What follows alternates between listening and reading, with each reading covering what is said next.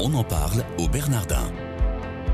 Une production Radio Notre-Dame avec le Collège des Bernardins. Une émission présentée par Sabine de Rosière. Bonjour à tous, soyez les bienvenus si vous nous rejoignez dans votre émission quotidienne On en parle au Bernardin. J'ai le plaisir de recevoir aujourd'hui pour vous Jean-Michel Hirt. Bonjour monsieur. Bonjour. Merci d'être avec nous. Vous êtes psychanalyste et professeur à l'Université Paris 13, spécialiste de psychologie clinique interculturelle. Vous avez publié plusieurs essais sur le religieux et sur l'amour et votre dernier opus s'appelle Paul, l'apôtre qui respirait le crime, pulsion et résurrection aux éditions Actes Sud, paru en 2015. Au collège, vous êtes responsable du séminaire Corps et âme en devenir. Est-ce que vous pouvez nous en dire l'objectif et où se situent les enjeux de ce séminaire?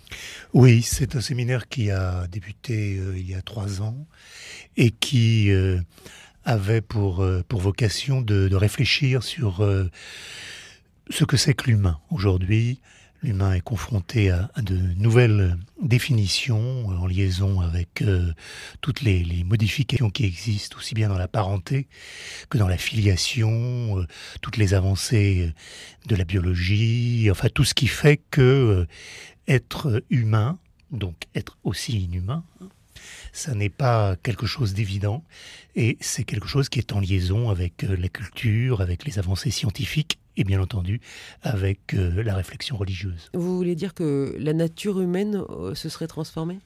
Oui, non seulement elle s'est transformée, mais je ne sais pas si on peut parler de nature humaine. Je crois que c'est un concept qui, de toute façon, euh, est lié à la culture et à l'histoire. Et donc. donc pour vous, il n'y a pas de nature humaine? Non, je ne crois pas que j'ai besoin d'utiliser ça. En tout cas, je, veux bien qu'il y en existe euh, dans le passé, mais aujourd'hui, je crois que la nature humaine, ça ne veut pas dire grand-chose. Je pense qu'il y a des êtres humains, et peut-être des humains en devenir, justement, et en devenir de corps et d'âme, c'est-à-dire qui sont dans une recherche constante de ce que ça signifie être humain. Puisque vous l'aurez peut-être euh, saisi, pour moi, être un homme, ça n'est pas forcément être un. Euh, je crois qu'il y a une petite différence là qui est importante à souligner parce que être un homme ou être une femme, bien entendu, euh, ça signifie être né comme euh, un être qui parle.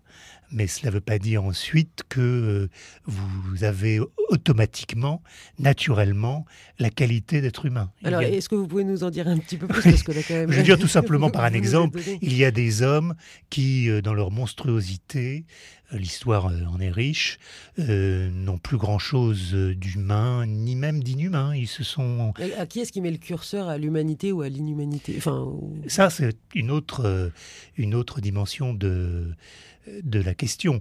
le curseur, il est très généralement lié au droit et aussi euh, à ce qui euh, est reconnu comme, euh, comme la norme par la majorité des êtres humains. Quelles sont les originalités alors justement de ce séminaire, ces, ces valeurs ajoutées?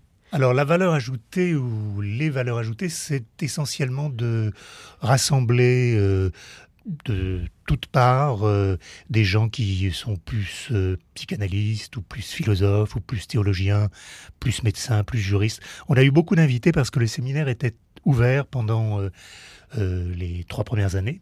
Et là, c'est la quatrième. Et euh, nous avons pris le parti de resserrer le séminaire autour de la question qui concerne plus les psychanalystes, d'où leur afflux maintenant, dans ce séminaire fermé pour le coup, en tout cas cette année, et qui, qui est lié à, l'homme Moïse, qui est un livre de Freud, hein, L'homme Moïse et la religion monothéiste, c'est le dernier livre de Freud, juste avant sa mort, en 39. Et donc, dans ce livre, il est question euh, d'une notion qui fait beaucoup de, difficultés pour les êtres humains, à savoir le renoncement. Qu'est-ce que ça peut signifier renoncer à partir du moment où nous sommes des êtres justement pulsionnels, qui euh, fonctionnons euh, de façon sauvage dans la mesure où il n'y a pas d'interdit. Seuls les interdits nous permettent de garder à peu près...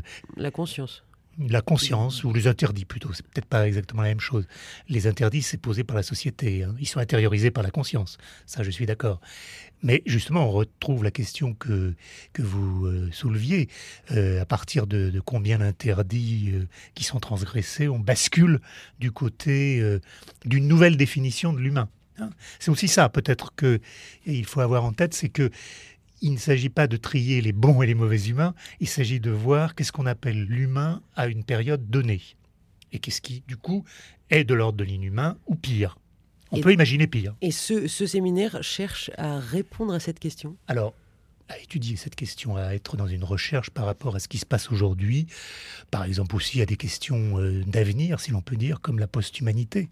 Il y a beaucoup de réflexions autour de ça de la part des scientifiques, euh, voire euh, des, spécialistes en sciences humaines.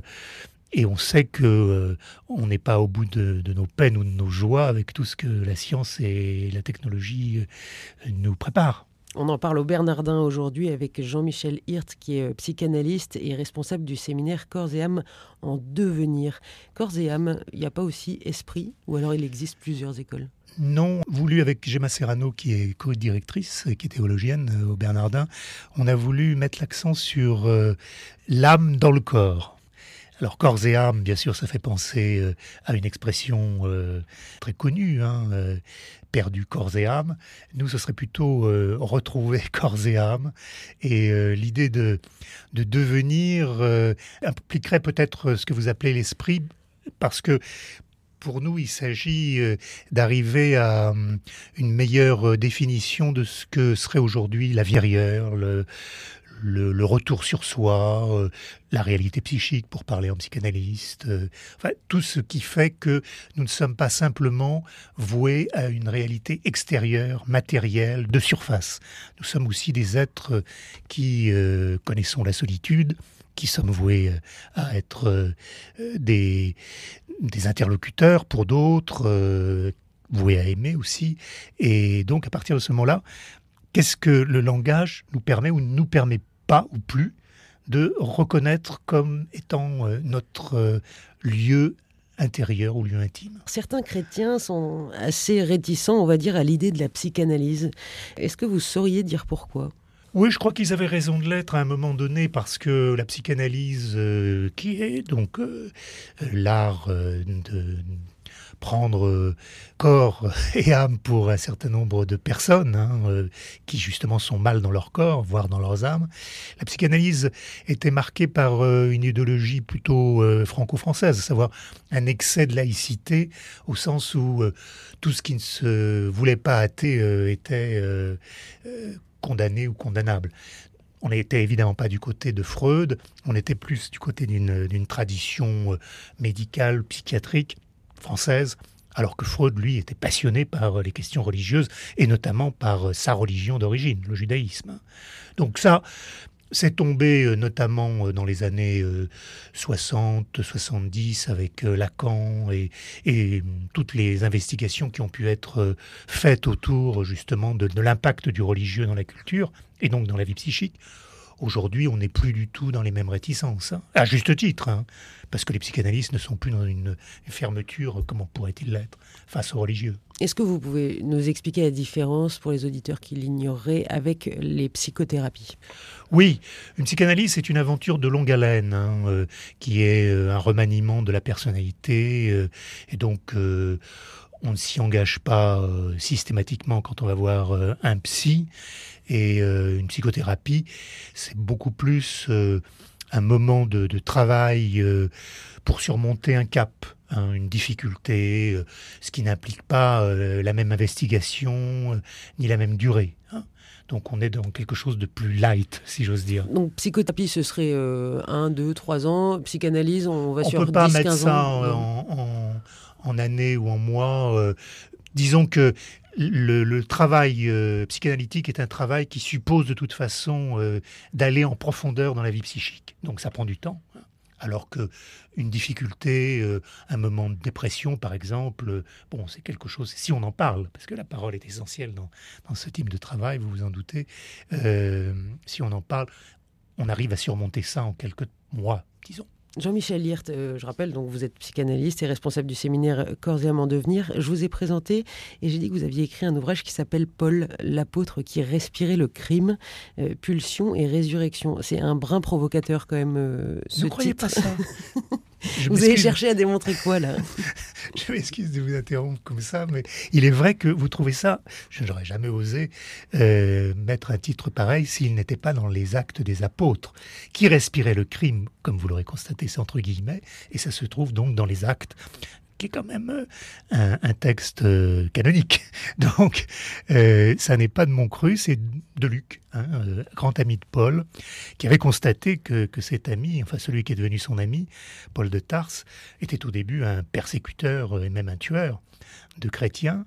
Il ne s'appelait pas encore chrétien à l'époque, en tout cas des, des disciples de Jésus. Et donc le livre porte justement sur la question du renoncement. Qu'est-ce que ça signifie pour un être, Paul par exemple, qui a une vitalité hors norme euh, et qui a une violence aussi euh, qui va avec cette vitalité. Comme vous l'aurez remarqué d'ailleurs, c'est souvent le cas des fondateurs de religion.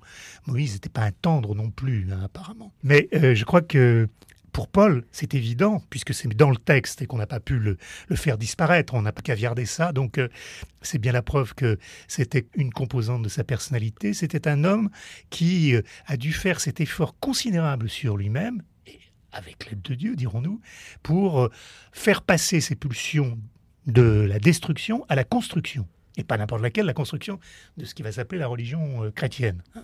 Donc là, il met au service sa violence, il met cette violence au service de, de l'éros, hein, pour parler euh, comme Freud, hein, c'est-à-dire de, ce qui rassemble, de ce qui unit, de ce qui fait lien au lieu d'être dans euh, quelque chose d'extrêmement euh, différent et qui est euh, de l'ordre de la déliaison et en même temps de la mise à mort. Vous pouvez retrouver, chers auditeurs, sur le site des Bernardins, l'intégralité des comptes rendus des conférences du séminaire Corps et âme en devenir. C'est dans l'onglet Recherche, vous cliquez sur Société humaine et responsabilité éducative. J'ai une dernière question, votre meilleur souvenir au Bernardin en 10 secondes. La beauté du lieu. Bonne réponse. merci, chers auditeurs. Merci, Jean-Michel Hirt, d'être venu passer ces 12 minutes avec euh, nous. Je vous souhaite à tous une excellente journée.